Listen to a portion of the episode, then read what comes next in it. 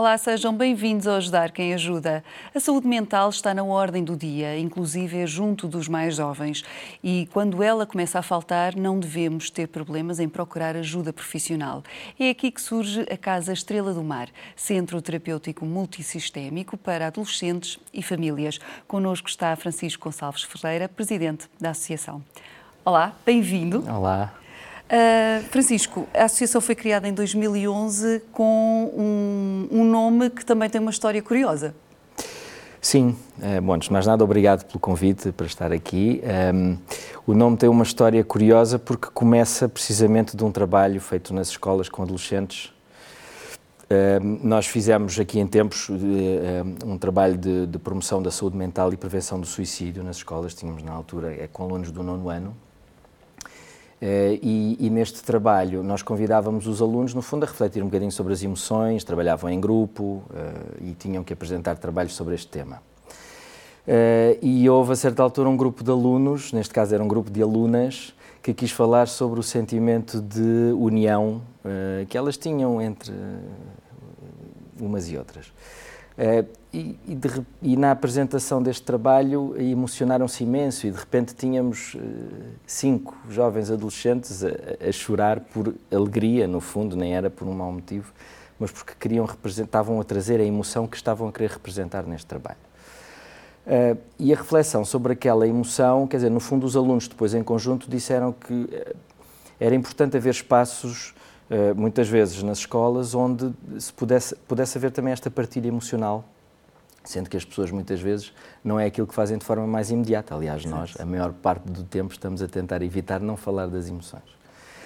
Um, ehm, e, e, e, quando, a certa altura, se sugeriu, no fundo, perguntámos em conjunto o que é que seria eh, a existência de um grupo desse tipo numa escola, e houve um aluno que a certa altura disse, bom, seria quase como uma espécie de um grupo dos alcoólicos anónimos, eh, porque há a questão do anonimato, uma das coisas que, que, torna difícil a exposição é porque a pessoa não quer ser às vezes identificada por estar, por estar, a fazer aquela exposição.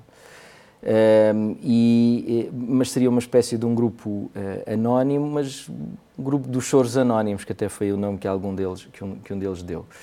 Uh, e depois à pergunta que nome é que dariam a este grupo, uh, uma destas alunas deste grupo disse chamar-se-ia uh, Grupo Estrela do Mar, porque se nós cortarmos uma perninha à Estrela do Mar, ela volta a crescer. E, portanto, fazia, fazia sentido que um grupo funcione neste, com este propósito, que é as nossas partes que não podem crescer e não se podem manifestar, ou que foram, de certa forma, cortadas, que o grupo tenha essa valência de ajudar estas partes a voltarem a crescer ou a regenerarem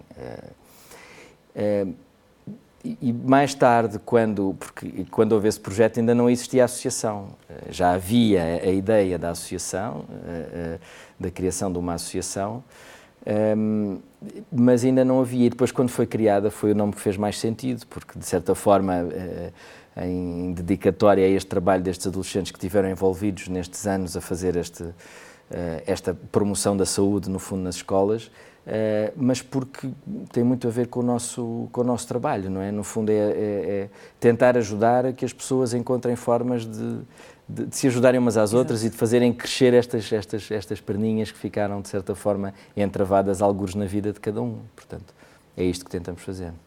E já na altura, uh, porque já estamos a falar de há 11 anos, ehm, faltava esta, esta disponibilidade para ouvir os jovens eh, de, e esta forma de, entre eles próprios, falarem de emoções? Uh, bom, uh, faltava a vários níveis. Uh, num nível que ainda falta, que nós não estamos ainda muito habituados a falar das emoções. E depois há diferenças. Eh, há maior facilidade em falar das emoções em, em grupos de raparigas do que em grupos de rapazes. Eh, os grupos de rapazes falam das emoções, mas normalmente ehm, camuflando-as um bocadinho. Uh, e isto foi muito interessante porque os próprios adolescentes neste trabalho nas escolas mencionavam isso, que era mais fácil para um grupo de raparigas estar a falar de uma emoção do que para um grupo de rapazes. Uh, mas depois há uma série de outras áreas eh, também que, no fundo, promovem esta falta, digamos assim. Uh, uma tem a ver com os desafios uh, que a escola enfrenta muitas vezes na ligação à família. Portanto, há aqui um laço de, de, entre a escola e a família que nem sempre funciona muito uhum. bem. Um, e, e, e, aí uh, é importante reforçar e, e, tentar pensar em conjunto com as escolas e dentro da disponibilidade que existe dentro das escolas, como é que se pode potenciar este trabalho de colaboração com a família. Porque nós, quando não temos a família a colaborar num processo de mudança, Sim. por mais que tentemos mudar aquilo que pode ser, entre aspas, o problema de um adolescente, eh, fica difícil porque estamos a querer mudar um adolescente sem que o contexto tenha disponibilidade para mudar. E essa é uma das coisas que nós aprendemos na nossa intervenção, é que se nós não mudamos o contexto, eh, não conseguimos mudar eh, as individualidades, digamos assim.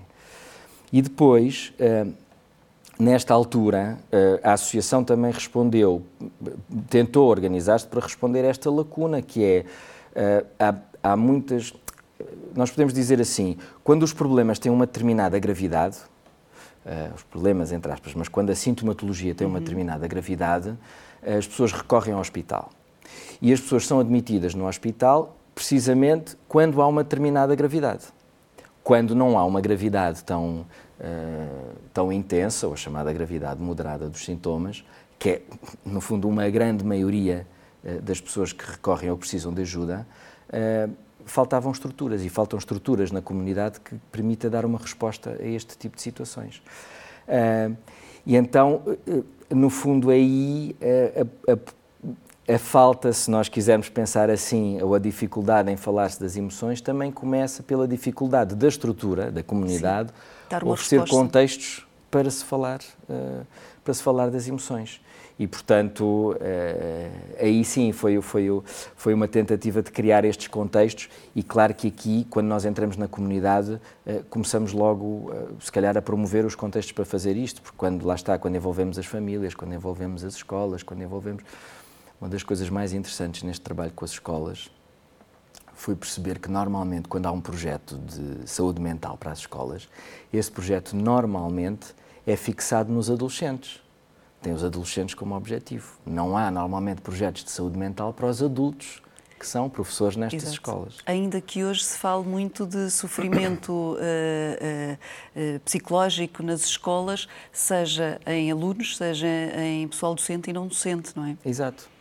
Só que depois os projetos muitas vezes têm, acabam por ter os adolescentes como alvo e nós acabamos por perceber, olha, deste, deste exemplo até, que houve um, um, destes trabalhos numa destas escolas, em que a certa altura a escola mencionou que um dos problemas era o problema do bullying. Uh, e numa das ações de sensibilização que nós fizemos, fomos, a certa altura, refletíamos com os professores sobre este problema. Uh, e, e perguntávamos como é, que, como é que é o bullying nesta escola. E os professores começavam a responder como é que o bullying estava, segundo eles, a manifestar-se entre os alunos. Mas quando a pergunta foi, mas se nós estamos a falar de bullying, a pergunta é como é que é o bullying nesta escola para toda a gente. Para toda a gente. Ou seja, entre professores, por exemplo, como é que é? Vamos imaginar, entre um professor novo, um professor diferente, como é que, como é, como é que a turma dos professores se comporta? E foi muito interessante, porque alguns dos professores disseram que Bom, efetivamente, se entramos por aí é preciso ter cuidado, porque há muitos grupinhos e, e, nem sempre as pessoas se sentem bem neste contexto. Portanto, quando nós estamos a falar de temáticas, sejam elas a violência, sejam elas a depressão, a ansiedade, etc., nós temos que ter em conta que todos nós uh, uh, transportamos cá dentro angústias a vários níveis. E muitas vezes estamos a querer curar de nós próprios tentando curar os outros, porque somos eu tenho esta crença que acho que nós somos todos à partida tendencialmente muito protetores ou protetivos, digamos assim, que é queremos chegar a nós próprios chegando primeiro aos outros. Mas acho que o desafio é este, é, é questionarmos-nos, não é? E, portanto, e se eu sou um adulto que estou preocupado com a saúde de um adolescente, se calhar também posso experimentar a pensar fazer uma reflexão sobre a sua Exato. própria saúde mental. O que é que eu estou, exatamente, o que é que eu estou a sentir, quais é que são os meus desafios, como é que eu posso olhar para os meus desafios de forma a olhar melhor para os desafios do meu filho ou do meu aluno. É? Portanto, e, e, quais são os sinais que normalmente, eh, sejam jovens, sejam adultos, devem estar atentos para não terem vergonha e perceberem, ok, eu estou a precisar de ajuda?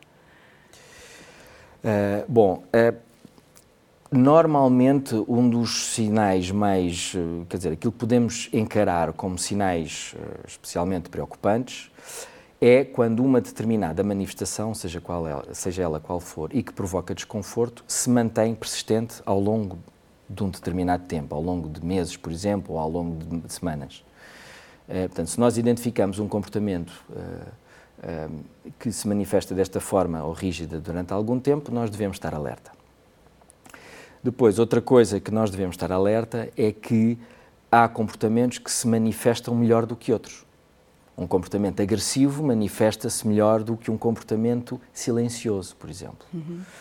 Normalmente, as pessoas que estão mais viradas para dentro não dão tantos sinais de angústia, de mal-estar.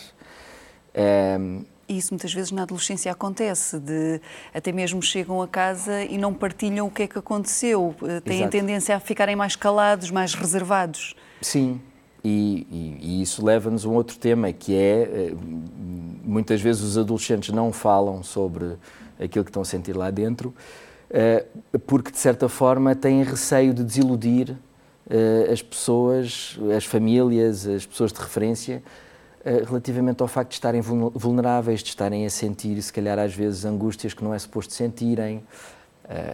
Eu penso que a nossa sociedade e todos nós, de uma forma geral, ainda temos muito esta, esta lente do a competência tem a ver com a capacidade de ir em frente, de resolver, de estarmos dinâmicos eh, na vida, etc. Mas cada vez mais se fala da competência de parar, não é?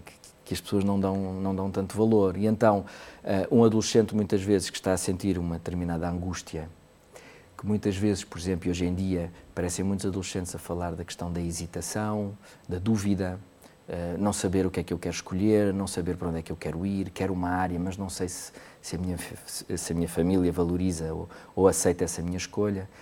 E, portanto, uh, isto para dizer que nós ajudarmos, uh, através desses sinais de alerta, ou ajudar as pessoas a poderem falar daquilo que sentem, não é nós estarmos com focos alarmistas e dizer, pá, estás calado há algum tempo, atenção, é melhor ir ao médico é nós promovermos nos ambientes onde andamos a possibilidade de falar das emoções. Isto é que é mais importante, as pessoas falam menos disto. E, sobretudo, a possibilidade de falar mais das incertezas do que das certezas. Uhum. Não é? Uhum. Nós temos na nossa intervenção um lema que faz parte daquilo que costumamos fazer com as famílias ao longo do nosso dia profissional, que é. Um, tentar que as pessoas uh, façam perguntas mais do que encontrarem respostas, não é? Porque as respostas, no fundo, arrumam logo a situação, ajudam-nos a ter tudo enfiadinho em gafetinhas e em, uh, e, e, em, e, em, e, em, caminhos determinados, mas, no fundo, aquilo que nós às vezes precisamos de, de, saber melhor fazer é como é que se vive com a angústia, com o não saber, com... Porque se nós conseguimos habitar esses estados, não é? Eh, nós se calhar depois podemos não tomamos decisões tão angustiadas, tão precipitadas, tão e isso é que um é um desafio que nós temos todos enquanto famílias e muitas vezes as gerações mais antigas vêm de um contexto cultural e sociocultural onde tinham que decidir coisas, tinham que seguir em frente, tinham que Uh, tinham que ter o caminho decidido, tinham e, e, hoje em dia às vezes é difícil para essas gerações lidarem com a hesitação que estes filhos agora também trazem e que querem explorar, portanto. E todos somos diferentes. Se alguns de nós, uh, nomeadamente, por exemplo, no nono ano em que vão decidir, entre aspas, o que é que vão, para que área é que vão escolher, uhum. que muitas vezes também é angustiante para alguns alunos, se alguns já sabem exatamente aquilo que têm aptidão e que gostam, há outros que estão muito indecisos. E isso não, não, não, não deve ser, se calhar, desvalorizado, não é? Uhum. Terem essa liberdade de dizer, eu não sei. Sim. Há países, nós temos uh, países que uh, contemplam especificamente a existência de anos de paragem. Portanto, os alunos já sabem uh, que no ano X vão parar e vão parar para refletir, para viajar, para pensar o que, que querem fazer. E depois, normalmente, acabam por tomar decisões mais fundamentadas porque tiveram acesso a uma maior experiência. Uh, nós não temos ainda essa prática cá porque ainda temos, de certa forma, esta exigência do andar em frente, como se o parar fosse de facto uma limitação, não é? Mas absolutamente sim, seria necessário que nós tivéssemos uma uma relação diferente com a, com a dúvida, não é? Ver na dúvida a possibilidade de, de encontrar novas, uh, uh, novos domínios, novos, novas categorias de, de, uh, de, coisas que queiramos fazer, de, de vontades, de desejos, de sonhos, de ambições, etc. que se calhar não ponderamos quando estamos na urgência de, de seguir em frente. Queria só, um, só fazer aqui uma ligeira um, reformulação acerca do nome da associação. Chama-se Associação Casa Estrela do Mar. Começou por ser efetivamente um centro para adolescentes e famílias, mas atualmente é, é um centro de psicoterapia e educação artística, depois, se quiser, já falamos disso, mas uh, porque efetivamente chegámos à conclusão que adolescentes e famílias era quase como se colocasse aqui um bocadinho a família em segundo plano, quando nós efetivamente começámos a trabalhar muito com famílias desde há bastante tempo. Uh, e, portanto, efetivamente, hoje gostamos de, de, de nos eh, de pensarmos em nós como um centro para, sobretudo para famílias, um centro de psicoterapia para famílias, onde há, obviamente, também a possibilidade de acompanharmos individualmente, e acompanhamos individualmente muitos casos, mas já não é só exclusivamente para adolescentes, não tem isso como, como mote. É, sobretudo, para adolescentes, eh, famílias, pessoas, grupos, casais, indivíduos, jovens, crianças, etc. Portanto, já não é, é o conceito é, tornou-se mais amplo. Mais amplo até pela própria procura.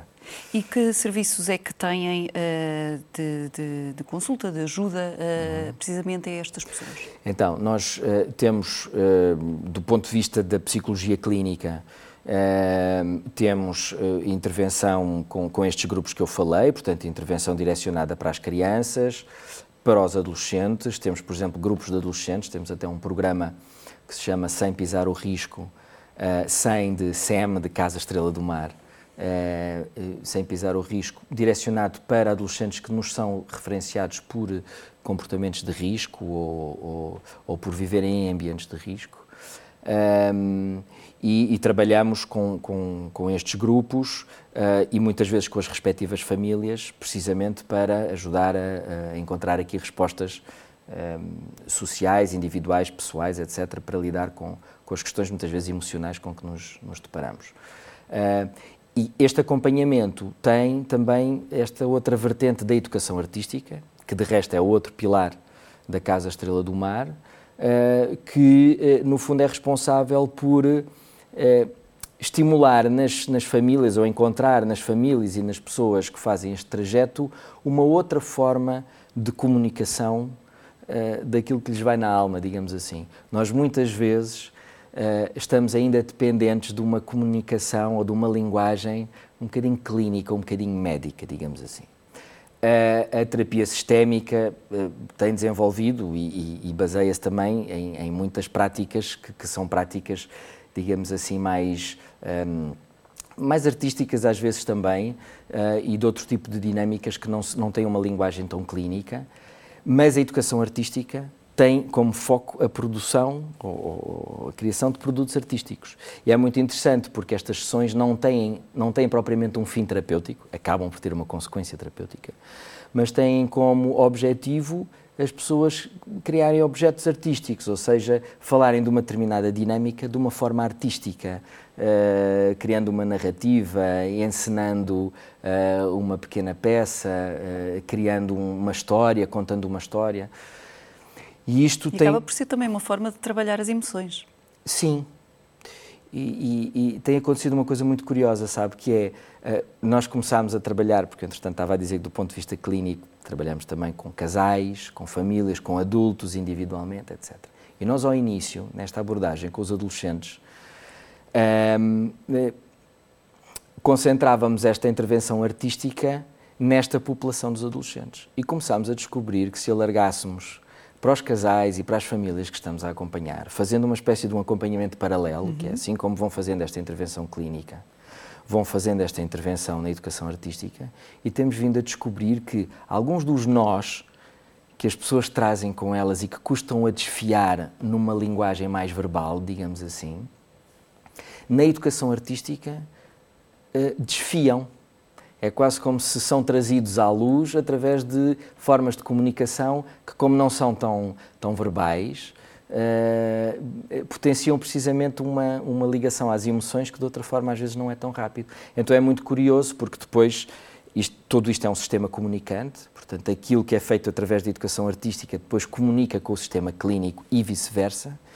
e as pessoas acabam estes processos, no fundo, a dizer que, olha, se olhássemos agora para trás e víssemos o, o, o, o projeto ou este processo, ao início estranhávamos que nos fosse proposto isto, hoje não conseguimos pensar no projeto sem esta componente da educação artística. Portanto, estamos também a explorar um bocadinho essas, essas áreas e estamos a descobrir que efetivamente dão, dão produtos importantes. E nota diferença, hum, digamos, em termos de procura eh, de, de, de ajuda eh, antes e depois da pandemia? Acha que com a pandemia se além de se estar a falar mais de saúde mental e da importância da saúde mental, eh, as pessoas também já procuram mais ajuda, não têm vergonha de o fazer? Uh, bom, com a pandemia houve um, uh, houve um boom de procura. Houve um momento inicial em que houve uma, uma retirada por receio. Eu acho que as pessoas tiveram que ir para casa uhum. e ninguém sabia o que é que ia acontecer.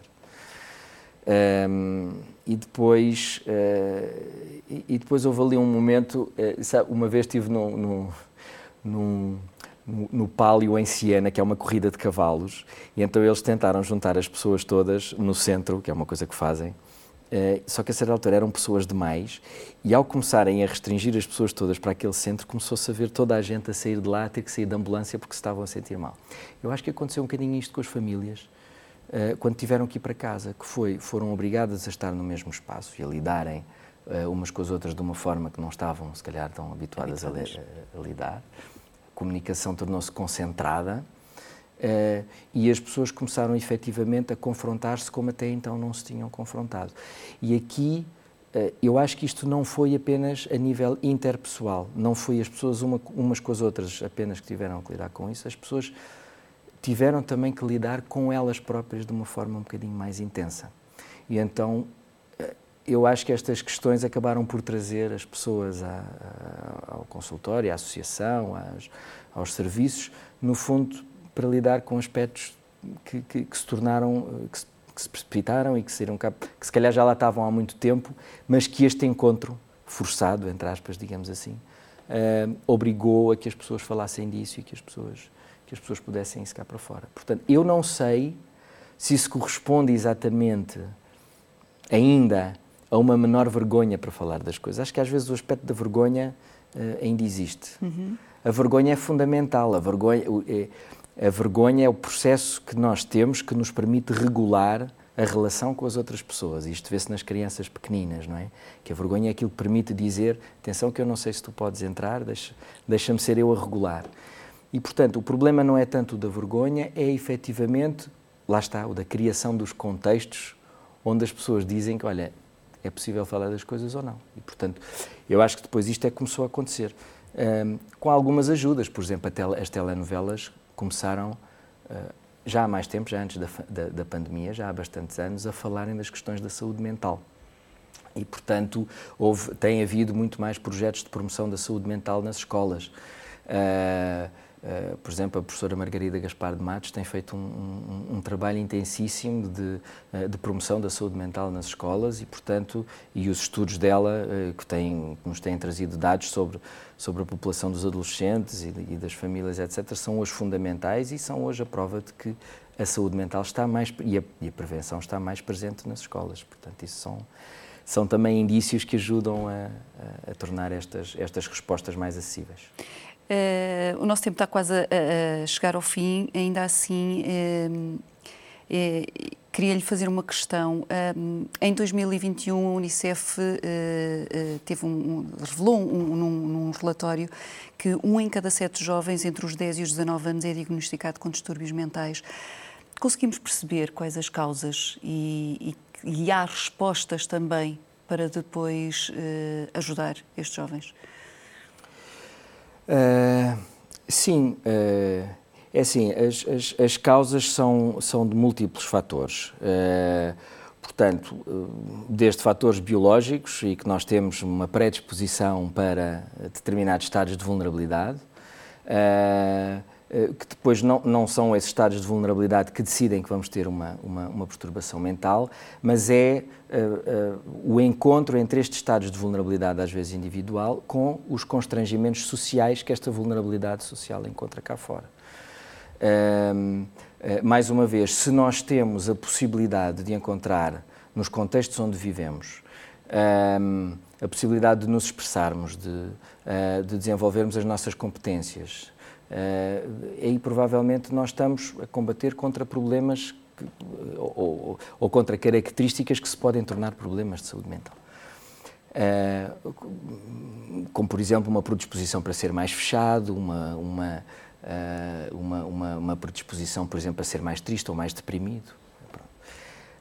Agora, é muito importante também, podem reforçar estas manifestações de saúde mental, efetivamente estes contextos sociais, onde muitas vezes nós assistimos a, a cenários de, um, de violência, de opressão, de estigmatização, uh, e, portanto, onde, uh, onde as pessoas dentro das próprias famílias e dos próprios contextos, lá está, não se podem manifestar uh, naquilo que é a sua natureza. Uhum.